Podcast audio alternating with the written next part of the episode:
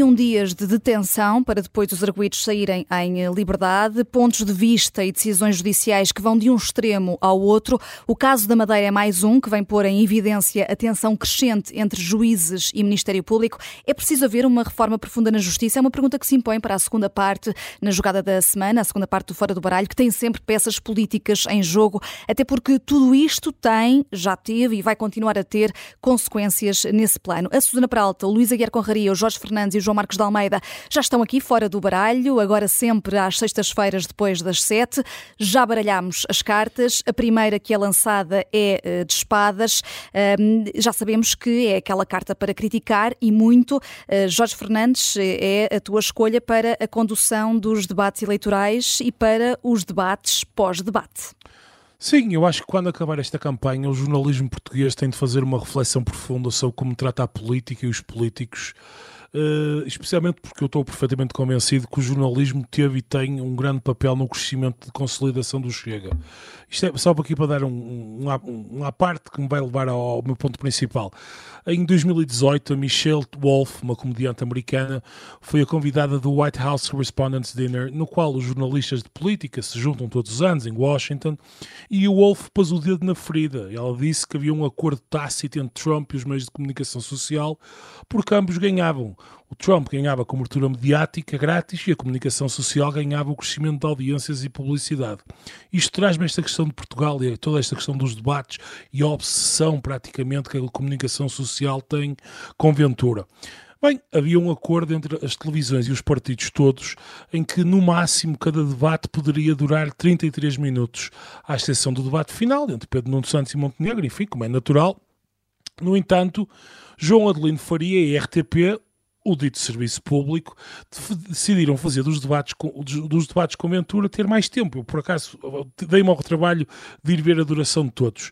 Uh, e os três debates de Ventura na RTP tiveram uma duração média de 38 minutos. Portanto, mais 5 do que uh, o acordado. Portanto, quer dizer, 5 minutos num, num debate de 30 e poucos minutos é imenso. Mas o pivô da RTP decidiu falar de temas que preocupam os portugueses, como, por exemplo, a segurança e os polícias. Bem, o Pedro Pedro Magalhães esta semana pôs no Twitter uma, um gráfico com, com, com, com dados do Eurobarómetro em que se mostra claramente que apenas 2% dos respondentes em Portugal acham que a segurança é um problema no país. Portanto, Porquê é que é isto o serviço público em Portugal? É isto o jornalismo que temos e merecemos? Quer dizer, qual o motivo de trazer a segurança para o, o, centro do debate? Quer dizer, isto é alimentar claramente um partido sem qualquer, sem qualquer programa, sem qualquer ideia. E, portanto, dar tempo de antena e dar tempo de antena a um conjunto de temas que manifestamente têm muitíssimo pouco interesse, não tem qualquer tipo, quer dizer, não, não, não, não avança nada. Hum. Uh, uh, e João Marcos de Almeida, para ti, o que temos assistido resume-se, no fundo, a tratar os debates como jogos de futebol, com vencedores e vencidos. Sim, exatamente. Eu sou muito crítico, uh, absolutamente crítico, muito crítico mesmo, e, e, lamento, mas também incluo o observador, nesta ideia de dar notas a debates e de olhar para um debate como um, um jogo de futebol.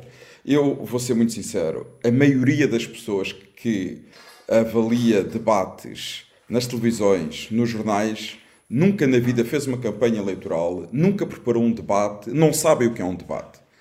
Além disso, isto significa um empobrecimento absoluto da análise política. Uh, um debate deve ser, sobretudo, entendido no contexto de uma campanha eleitoral. É assim que um debate deve ser entendido, de acordo com os objetivos dos partidos numa campanha eleitoral. Eles, na maioria dos debates, não estão ali em primeiro lugar, em confronto uns com os outros. Eles estão ali a falar para os seus eleitorados, estão a usar os debates como um meio para cumprir os seus objetivos eleitorais. E eu dou, deixem-me dar dois ou três exemplos. Um exemplo, o debate entre, eu não vi todos, mas vou falar de alguns que vi. O debate entre Mariana Mortágua e André Ventura. Ambos ganharam o debate. Ganharam os dois. Porque, qual era o objetivo dos dois naquele debate? Que é o objetivo central da campanha eleitoral de ambos os partidos. Não perder votos para o voto útil. O Bloco não perder para o PS e o Chega não perder para a AD. E conseguiram com aquele debate. Eles radicalizaram o debate com esse objetivo, de não perder votos para o voto útil.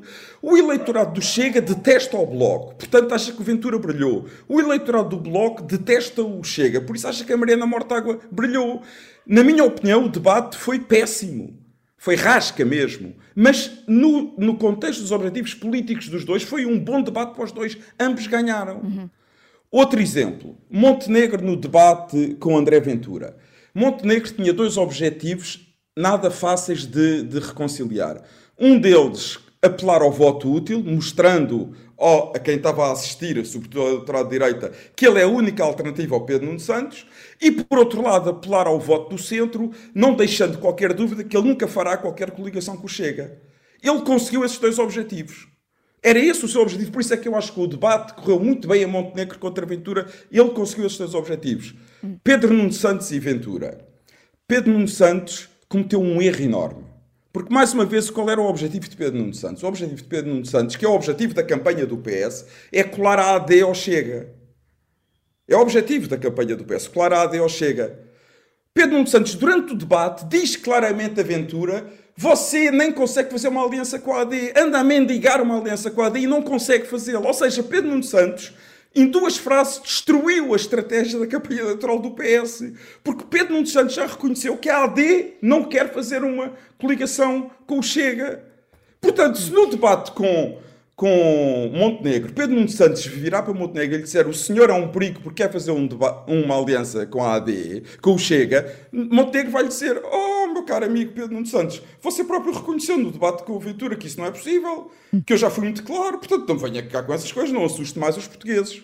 Uh, daí, isso, daí, a tua carta daí, de paus. Exato. Porque as pessoas e, e, usando, e, e, as pessoas que estão a avaliar os debates não percebem nada disto. Lamento muito dizer, são de uma fraqueza intelectual. Percebem, percebem, João. Não percebem. Não, Só que estão a servir outras não, esse agendas. Foi o teu ponto. Exatamente, esse foi o teu ponto. Que é um ponto muito válido. No fundo, estão a prestar um serviço que é péssimo, porque há uma coisa que já percebemos: todos os comentadores têm que ser anti-Ventura. São incapazes de ter uma avaliação imparcial, objetiva de Ventura. Tem que ser a Ventura. O que é que eles mostram com isso? Que fazem parte do mesmo sistema político, do poder político. Ou seja, os jornalistas que deviam mostrar sempre que são independentes do poder político, o que estão a mostrar nestes comentários é que fazem exatamente parte do poder político. Eles andam de mãos dadas com os políticos. Aliás, eu desconfio que muitos deles dizem na avaliação dos debates o que os políticos lhes pedem para ele dizer. Não são avaliações objetivas nem independentes. Portanto, estão a prestar um péssimo serviço à democracia. E é lamentável, e estão estão a ajudar o Chega a ter um grande resultado. E sai outra carta de pausa agora do Luís Aguiar Conraria. Luís, queres olhar para um dos candidatos em particular, Pedro Nuno Santos? Se a carta é essa, é porque a prestação de um político que é conhecido pela combatividade está a desiludir-te? Oh, oh, sim, mas agora, desculpa lá, mas agora gostava de responder a, a esta última frase do, do, do João, Força. de dizer que estes comentadores estão a ajudar André Ventura. Eu devo dizer que eu, da minha parte, já tenho imensas dúvidas, mas imensas dúvidas, para não dizer que tenho quase a certeza do oposto, tenho imensas dúvidas de que os debates contribuam assim tanto para os resultados eleitorais finais. E a investigação científica que eu conheço aponta no sentido contrário, no sentido da irrelevância dos debates eleitorais para os resultados finais. Podem ler um artigo da semana passada, ou há duas semanas, da Sona Peralta, onde ela cita essa evidência científica.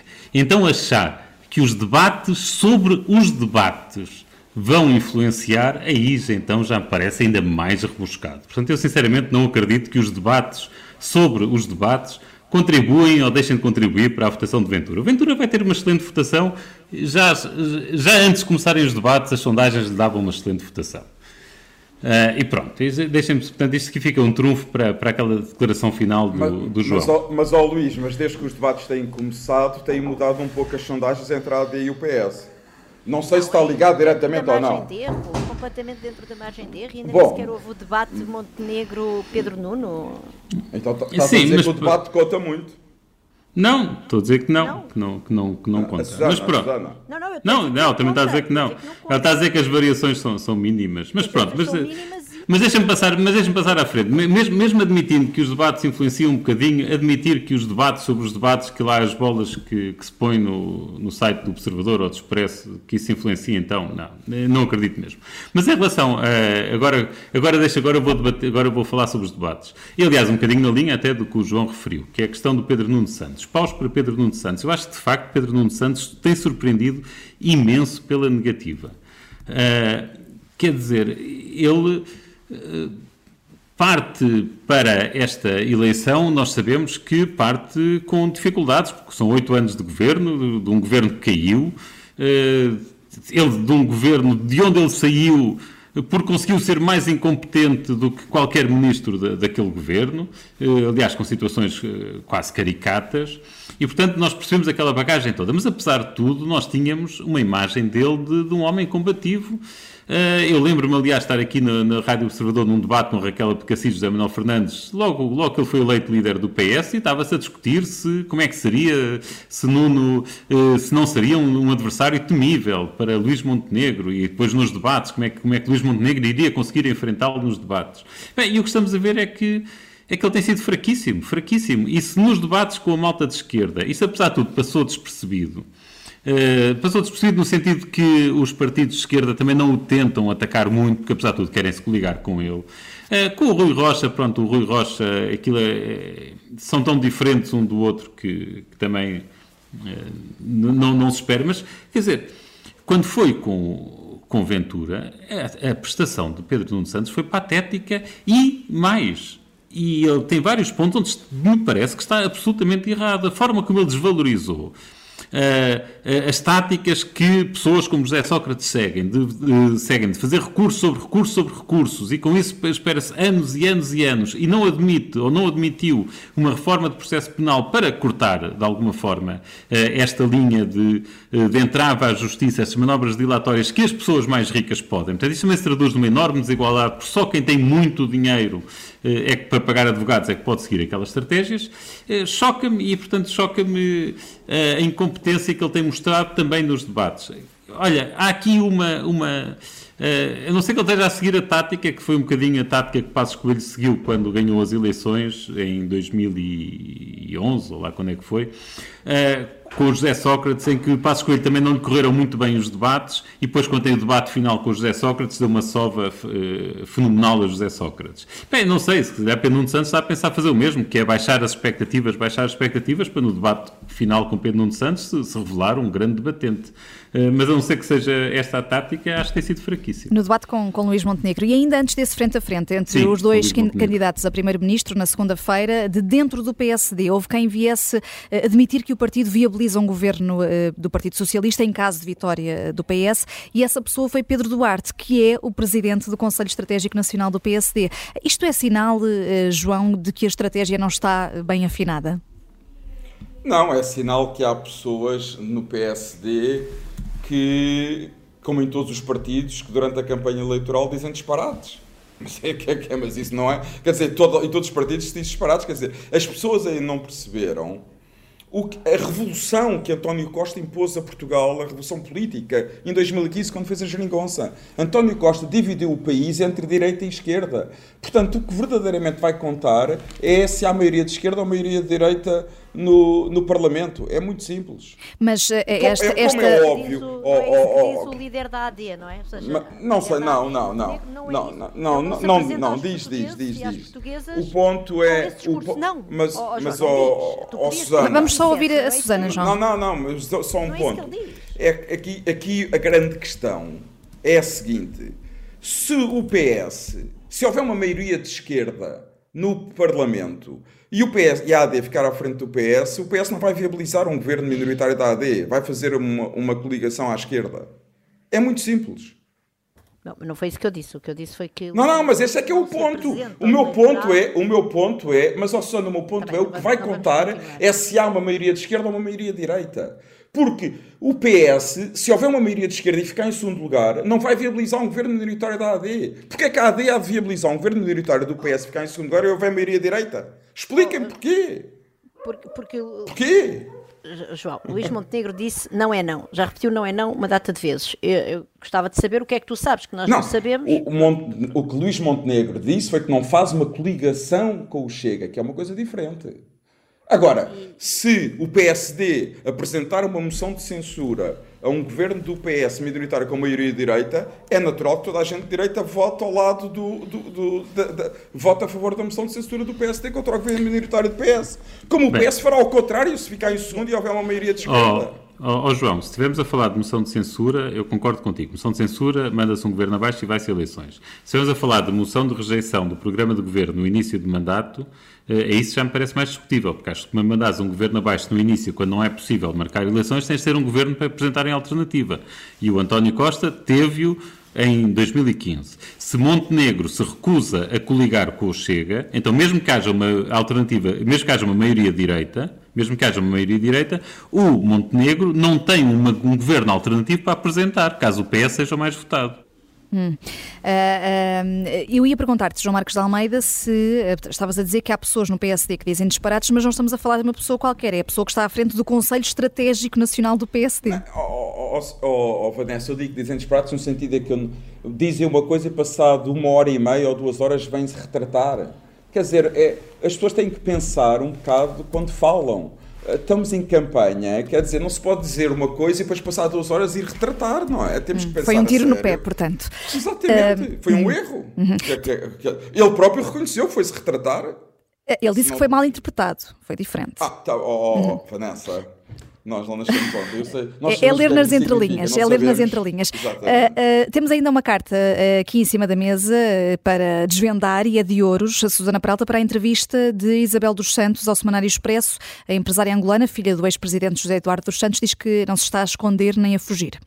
sim, é de ouros para Isabel dos Santos, não é de ouros para o povo de Angola onde as estimativas do, do, Banco Mundial dizem que há mais de metade da população que vive, que, vive uh, que é pobre, portanto, que vive em pobreza. E, portanto, isso de facto mostra que os ouros, quando vão para uns, nesta, nesta dimensão estratosférica de riqueza da família dos santos, não chegam para os outros, neste caso para o povo angolano, que uh, viveu uh, o jugo desta cleptocracia e por isso mesmo vive na miséria. E eu queria aqui uh, destacar algumas passagens da, da, da entrevista de Isabel dos Santos, que é publicada pelo Expresso, agora é uma entrevista de uma jornalista inglesa, um, e, e, ela, e então ela diz, por exemplo, que está de facto a passar muito mal, portanto tem que viver tem que viver do crédito dos amigos, mas, no entanto, na, durante a conversa que incluiu uma sessão fotográfica onde mudou de roupa cinco vezes, alternando entre marcas como Dolce Gabbana, Gucci e Prada. Um, depois tem os três filhos em escolas privadas em Londres, onde vivem com amas e guarda-costas na sua mansão em South Kensington, perto do Royal Albert Hall, uma das três casas que tem uh, em Londres e que vale em conjunto, em conjunto cerca de 29 milhões de euros. Portanto, isto, é, isto mostra bem a, eh, a, a, vida opulenta que estas pessoas construíram à conta da, da miséria do, do povo angolano. Um, nós sabemos o que é que aconteceu, houve o escândalo Luanda Leaks, apareceu em janeiro de 2020, cá em Portugal até teve, vamos dizer, menos repercussão do que, de, do que teria tido, porque entretanto veio a pandemia, portanto ficou um bocadinho abafado, uh, mas de facto estamos a falar de, de, de, uma mulher que tinha investimentos nos setores das telecomunicação, financeiro, petrolífero, mais de 400 empresas em 41 países e tudo isto, obviamente, uma fortuna que ela construiu, sobretudo através da facilidade de acesso aos, uh, aos recursos naturais de um país riquíssimo, já agora ouros para Angola, que é um país riquíssimo, uhum. que tem um povo pobre por causa de, um, de governos corruptos e cleptocratas. Um, e de facto, portanto, de acesso privilegiado a estas matérias-primas e de acesso privilegiado a contratos públicos do governo do seu papá. Papá esse que Isabel dos Santos afirma em uh, na sua entrevista que era uma pessoa modesta e que não gostava de luxo e que, aliás, até andava de fato de treino. Portanto, isto é, isto é de facto fora de série. E, pois a mim, enfim, Uh, esta, esta a falta de noção da senhora Isabel dos Santos, que já agora vive no Dubai, porque está fugida, vive no país que não tem um acordo de extradição com Angola. Não, não vou agora também aqui defender o regime atual angolano, atenção. Mas a verdade é que esta pessoa, enfim, tem, tem uh, está num sítio para fugir à justiça do seu país. Um, e, e, de facto, a falta de noção de vir dar assim esta. Porque isto é uma entrevista quase de uma estrela de cinema, de uma estrela da música pop, que pronto, nós podemos ter algumas, uma visão de alguma forma crítica relativamente aos luxos em que vivem ou não, mas quer dizer que certamente temos de reconhecer que ganham a vida honestamente. Agora, esta, esta maneira uh, de, de, realmente de imprensa do coração, de olhar para uma pessoa que nós sabemos que construiu esta, esta fortuna colossal à custa do sangue do povo angolano, é de uma falta de noção uh, verdadeiramente fora de série. E depois também me preocupa um bocadinho qual é que é o papel do Expresso nisto tudo. Quer dizer, porque. Um, se nós pusermos simplesmente no Google uma busca a falar Luanda, Leaks, Luanda Leaks Isabel dos Santos empresas portuguesas, aparece-nos a nós, aparece-nos o Eurobic, uh, aparece-nos a EFASEC, quer dizer, esta senhora que deixou, que, cujos problemas de corrupção uh, e de lavagem de dinheiro deixaram empresas portuguesas em maus lençóis quando foi preciso arrestar os seus bens e as nossas empresas ficaram descapitalizadas, hum. a mim custa-me um pouco a superficialidade desta entrevista. Eu percebo que ela não foi feita por um jornalista ou uma jornalista do Expresso, oh, mas então porquê é que a publicaram? Não? Eu não quero saber dos luxos da Isabel dos Santos. O que eu quero saber é quanto é que ela vai pagar o que deve ao povo angolano e, e também já agora ao povo português. E o João Marcos Almeida assiste aqui a esta escolha da Susana Prata. Vamos fazer uma curta pausa, voltamos já a seguir. Antes disso, só dizer que sai aqui ainda um as de copas, faltou uh, esta carta para os ouvintes, ouvintes mais atentos, uh, e é um as de copas para Diogo Ribeiro, medalha de ouro nos 50 metros mariposa, o feito inédito alcançado por um português, foi no Campeonato do Mundo de Natação no Catar e os nossos quatro ases não queriam deixar passar este feito. Voltamos já a seguir.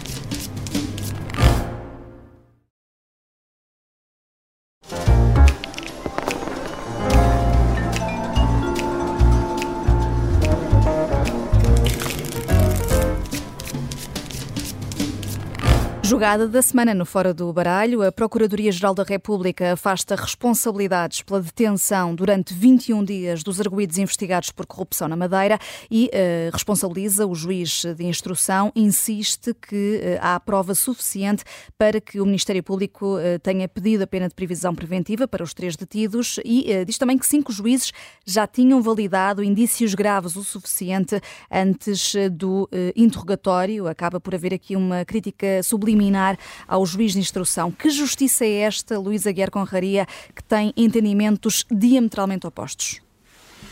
É, é, é, uma justiça, justiça em que começa a ser difícil confiar. Eh, e, aliás, eh, pergunto mesmo se isto se continua a repetir sistematicamente Uh, até quando é que nós vamos continuar a exigir aos políticos que se demitam quando, quando são constituídos arguídos? Uh, constituído arguído, reparem, nem sequer é formulada ainda a acusação.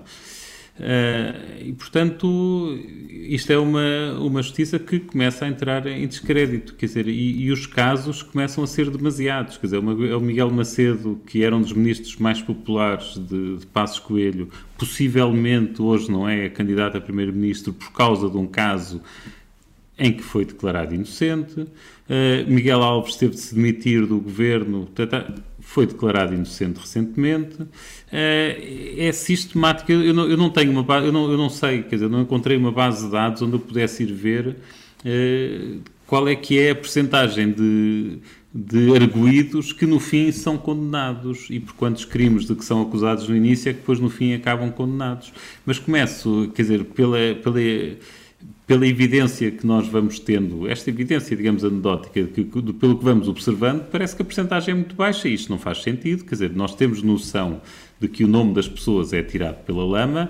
Quer dizer, aqui no caso da Madeira, Miguel Albuquerque demitiu-se e teve de se demitir, obviamente, sem pelo nem agravo da, da posição em que estava na Madeira. Uh, quer dizer, e, e, depois vem um juiz dizer que não há indícios. É que não é, é, reparem, para a prisão preventiva é necessário que haja fortes indícios. Eh, e, portanto, o, eh, o, o, juiz podia ter dito, ok, não, não, não posso... Eh, não, não decreto prisão preventiva porque os pressupostos não são satisfeitos, nomeadamente perigo de fuga, perigo de, de perturbação do processo e por aí fora, e até podia ter acrescentado, bastava isso, mesmo havendo fortes indícios, basta não, basta não se pressuporem os outros, basta que os outros pressupostos não se verifiquem, para não haver prisão preventiva. Uh, mas não, quer dizer, o juiz vai mais longe e diz, não se limita a dizer que não há fortes indícios, diz que não há indícios de qualquer crime. Quer dizer, isto é, é verdadeiramente chocante. E depois, ainda mais chocante se torna e, é, e isto aqui é uma situação, se calhar, um bocado independente, mas apesar de tudo o choque aumenta quando as pessoas tiveram 21 dias presas, detidas, em células pequenas. Em células quando pequenas. à partida deviam ser 48 no máximo, 48 Portanto, horas. 40, eu, eu confesso que até as 40 horas, 48 horas me parecem um exagero. Vamos lá ver, deter pessoas para interrogatório só mesmo em situações extremas, quando em Portugal isso é uma situação perfeitamente comum. É uma situação que se, se há alguma suspeita de que eu, agora, enquanto presidente da escola, ando a prevaricar de alguma forma ou ando a gastar mal os fundos, convoquem-me para ir, ao, para ir ao juiz, que eu vou com todo o gosto. Quer dizer, não é com todo o gosto, claro, irei nervoso, mas não vou faltar, não vou fugir, não precisam de me prender. Posso perfeitamente ir lá durante o dia, sou interrogado pelo juiz, se o, se o interrogatório durar três dias, eu vou dormir em minha casa durante a noite e volto na manhã seguinte. Não preciso estar detido, não preciso estar algemado, não preciso de me privar da liberdade. Quer dizer, o, a ideia de que se tem de deter alguém para lhe fazer umas perguntas quando nem sequer ainda foi acusada, é, quer dizer, já é um extremo da nossa justiça que é uma normalidade que, há argumento, que é perfeitamente por vezes, da, da perturbação do inquérito. Sim, sim, ou seja, mas isso é o que eu estou a dizer. não sei em situações absolutamente excepcionais. Uhum. Claro que em situações excepcionais, em que haja esse perigo, percebe-se, ok? Se as pessoas têm medo que eu, por não estar eh, preso, que possa aqui alterar eh, as coisas na minha escola, pronto, tudo bem, detenham-me, mas, uhum. mas, façam as coisas com alguma rapidez. Mas quer dizer, mas é uma situação excepcional. Em Portugal parece ser a regra.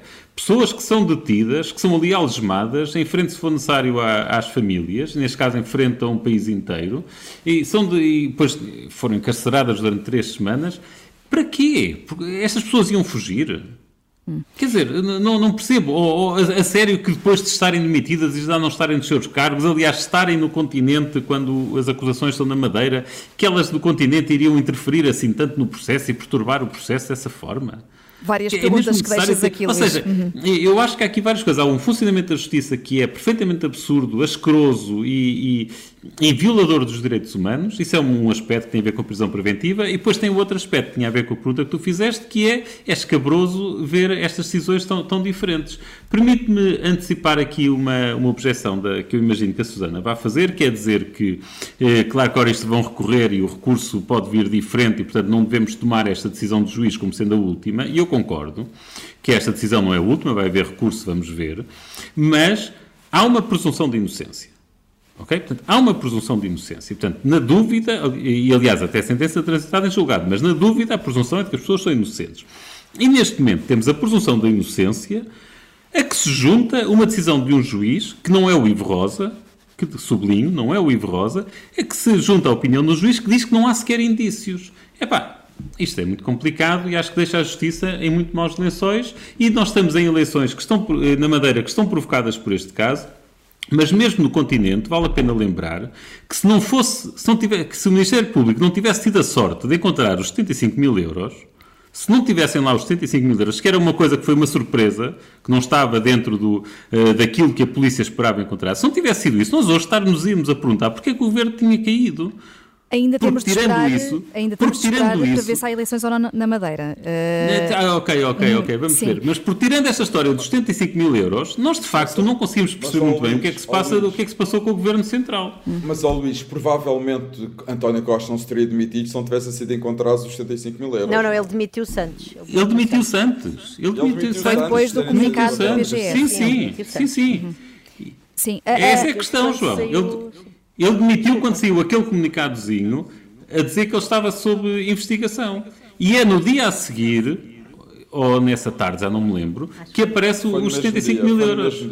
Mas é, mas é posterior. É, e portanto, se, não tivesse, se não tivessem encontrado os 75 mil euros, nós estávamos neste momento com eleições e honestamente sem perceber porquê. Porque as aquelas acusações e o que se tem visto e, é, pá, tem sido muito, hum. muito difícil de entender este escândalo todo. E antes destas explicações da Procuradoria-Geral da República, o líder do PS, que primeiro num debate disse não querer comentar casos concretos, depois eh, veio a seguir mostrar-se preocupado uh, e disse que é preciso perceber o que correu mal e agora Pedro Nuno Santos vem defender que é preciso mesmo clarificar a hierarquia entre os magistrados e a Procuradora-Geral da República. Susana Peralta, pergunto-te se há aqui um caminho ai, agora não, não, estou a conseguir dizer, se está a zigue-zaguear uh, Pedro Nuno Santos uh, e também ao mesmo tempo se o que diz agora de ser preciso clarificar a hierarquia é mesmo o caminho que deve ser ou não seguido que ele está a zigue-zaguear, isso parece-me evidente. Basta recordar o que aconteceu no debate, quando, como o Luís falou há pouco, não é? Falou na primeira parte. Uh, portanto, Pedro Nuno Santos não queria, claramente, no debate com André Ventura, não queria mexer na justiça, porque era um assunto que era incómodo para ele. Estranhamente, porque era óbvio que, aqueles, que aquelas questões de, de, de André Ventura, de uma maneira ou, de outra, iriam surgir no debate. E agora, de repente, afinal já quer, não é? Pronto, eu também percebo um, que temos aqui duas situações paralelas, enfim, até um certo ponto, entre o governo da República e o governo da Madeira, um é de cada partido e, portanto, que agora Pedro Nuno Santos, ao, ao pronunciar-se nesta altura, não parece que vem defender, entre aspas, em causa própria, portanto, não vem falar a propósito do caso que mandou abaixo o governo da República e vem e está a falar para a, a, a propósito do, da, desta questão da Madeira. Portanto, de alguma forma, uh, não tem um conflito de interesses e acho até que é mais, enfim, parece mais razoável que fale agora, apesar de não, não apreciar o zigue-zague. Eu não faço ideia, Vanessa, para responder à tua pergunta, eu, eu não sou especialista em justiça, eu não sei o que é que é preciso fazer, não sei se isto é uma questão de hierarquia ou não dentro do Ministério Público. Uh, eu julgo que Uh, eu, eu, por exemplo, até, até frequentemente dou por mim a olhar para os relatórios de atividades, não sei, já não me lembro agora do nome oficial daquilo do, do Ministério Público e da PGR, e de facto eu gostava de mais escrutínio, não sobre o teor, obviamente, dos processos, mas uh, mais escrutínio do ponto de vista da racionalidade da aplicação dos recursos, porque no fundo aquelas são estruturas caríssimas, estamos a falar de competência muito especializadas no âmbito da, do setor da justiça e, portanto, eu gostava de perceber, por exemplo, qual é que é a racionalidade da aplicação de recursos quando se manda uh, um, um C-130 da Força Aérea com 100, com 100 magistrados para ou agentes da Polícia Judiciária, já não me recordo, mas não interessa pouco. Quer dizer, todos estes recursos caros, não é? Se eles estão ou não estão a ser bem empregos em determinados casos. Uh, mas eu não sei se isto é um problema de hierarquia ou não. Eu, eu, eu gostava do ponto de vista de uma cidadã e sobretudo uma cidadã economista, gostava de perceber melhor qual é a racionalidade uhum. da aplicação e essa ideia do Ministério Público. Uhum. Agora, também eu devo dizer que eh, o que eu acho que nós temos é de ter aqui uma justiça que seja minimamente congruente. Quer dizer, eu compreendo que a justiça, a aplicação da justiça é um exercício de informação uh, que nós dizemos em economia assimétrica, ou seja, nós não sabemos a história toda, os magistrados não sabem a história toda, o juiz de instrução também não sabe a história toda, a única pessoa que sabe a história toda são os arguídos, que esses obviamente não têm interesse em nos contar a história toda, uh, enfim, uh, e aqui estou a levantar-lhes a presunção de inocência, mas apenas para, para, o, para poder fazer o meu raciocínio. Portanto, é um problema de facto difícil. E nesse contexto eu compreendo que seja uh, que possa acontecer que o Ministério Público tenha um entendimento e depois o juiz de instrução tenha outro entendimento e depois acha um recurso que tenha ainda um outro entendimento. O que, o que me começa a preocupar é, como, tal como diz o Luís, é a repetição. Se isto fosse um ou dois casos únicos, isso faria parte do próprio contexto de incerteza em que se processam estes, estas tentativas de apuramento da verdade. Agora, este, quer dizer, este, este, esta repetição, este padrão Uh, na, na, incongruência é extremamente problemático. Ou hum. o Ministério Público é mais papista que o Papa, ou no sentido de ver indícios de crime em todo o lado, ou os juízes de instrução são extremamente garantistas, que, que eu acho, enfim, eu inclino para essa possibilidade, Uh, mas, uh, mas também não faço ideia. Uh, agora, quer dizer, é preciso é, alguém, alguém que perceba da justiça, por favor, convoque um debate relativamente a isto, porque nós não podemos ter.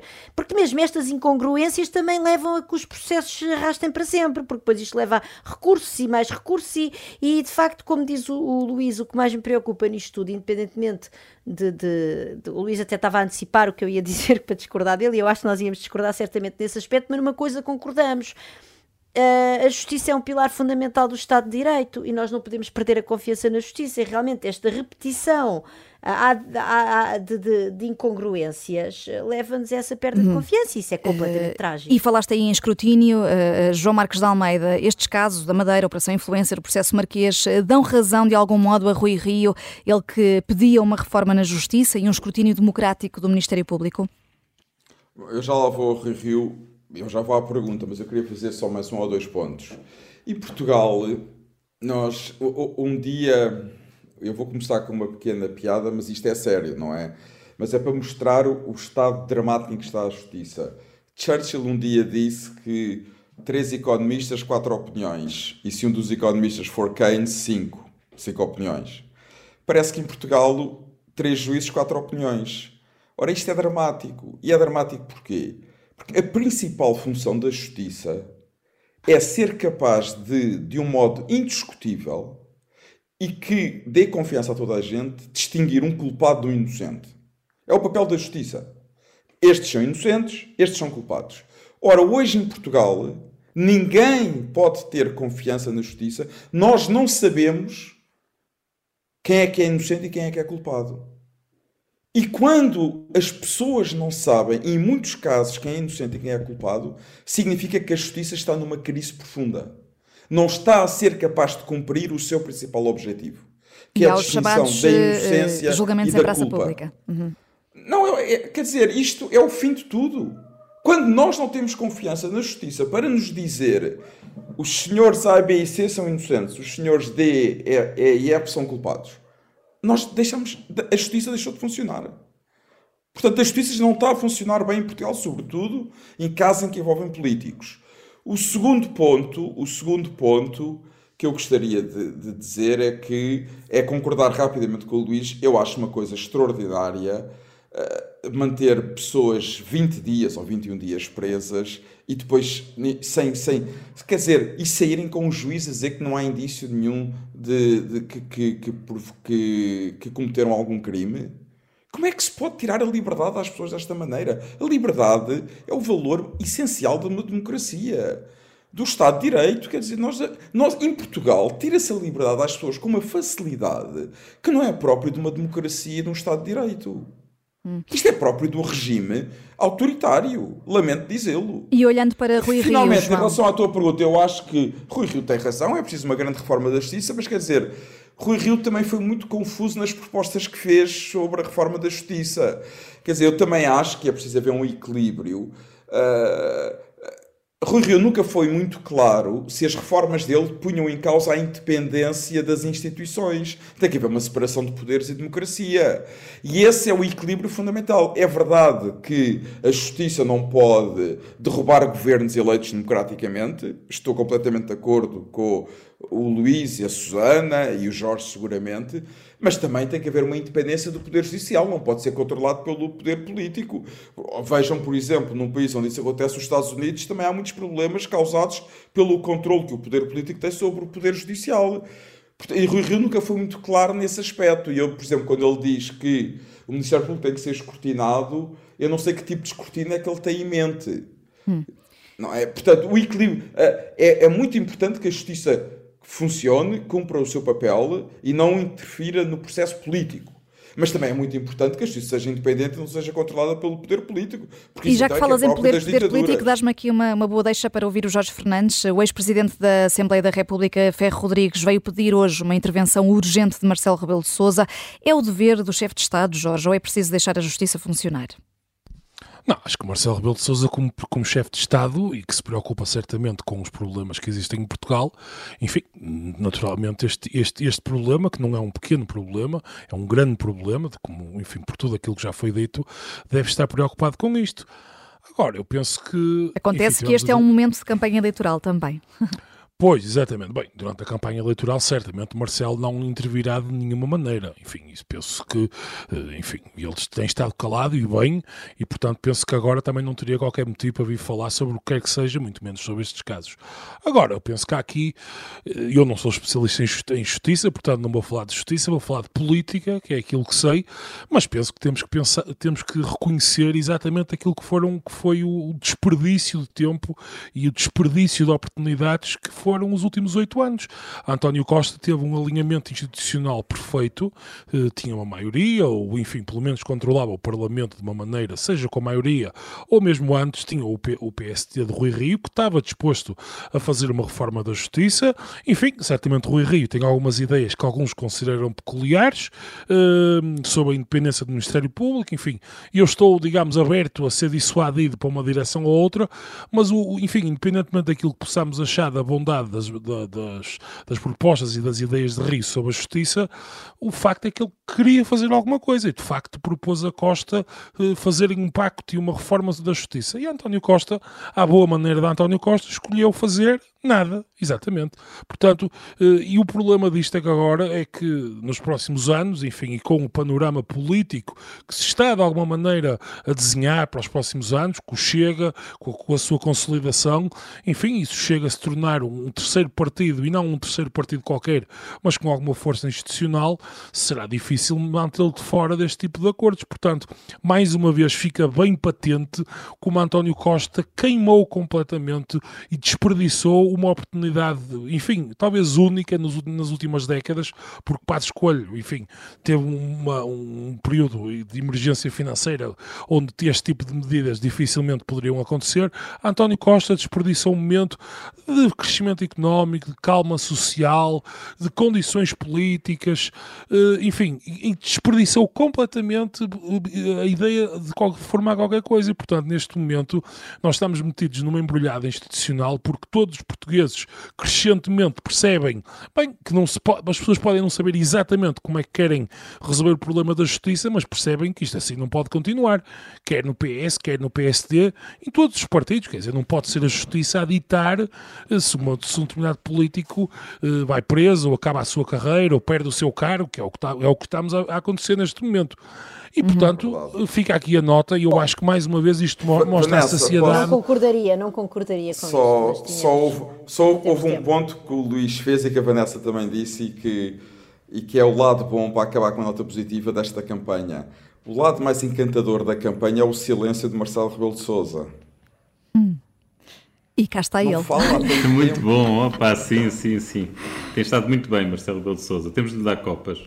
É, umas, um, ou um silêncio de ouro, talvez. Hoje a Judite França usou essa expressão Boa, aqui na tarde Muito bem, Vanessa. Um silêncio de ouro do Presidente da República. E, e silenciamos agora o fora do baralho também, diz Susana. É. Hum? Não, não, eu não, não, não concordo nada que a Justiça esteja a decidir que governantes é que ficam no lugar e não ficam, ou seja... Ah, não, Susana, desculpa, Susana. Desculpa, Jorge, disse, que, Pronto, Jorge disse que haveria esse risco. Haveria esse risco. Não, Jorge, repara, Jorge. desculpa, ele se disse isso, quer dizer, a minha, o que eu quero dizer é que. Mal, se calhar percebi mal, Jorge. Desculpa, desculpa o que eu disse é que cai esse, quer dizer, não, nunca, não, não penso de maneira nenhuma que haja um ah, okay, plano, pronto, uma okay, autoridade okay. central em que. Não, não, não é isso, quer dizer, eu acho que há este risco se estamos a entrar numa, numa situação em que já tem vindo a acontecer, em que há pessoas que veem a sua carreira terminada ou cargos políticos que perdem, enfim, António Costa, uh, o, o Miguel Alves, pessoas na Madeira, e que no final, quer dizer, não há nada para mostrar e, portanto, o, o, o, principal mensagem que eu queria passar era realmente um falhanço total dos últimos okay. anos em fazer alguma coisa pela justiça, hum. quando já era evidente para toda a gente que alguma coisa tinha que ser feita. Está esclarecido e terminamos em harmonia. Voltamos a estar fora do baralho na próxima sexta-feira, às sete da tarde. Eu sou Vanessa Cruz. Bom fim de semana a todos.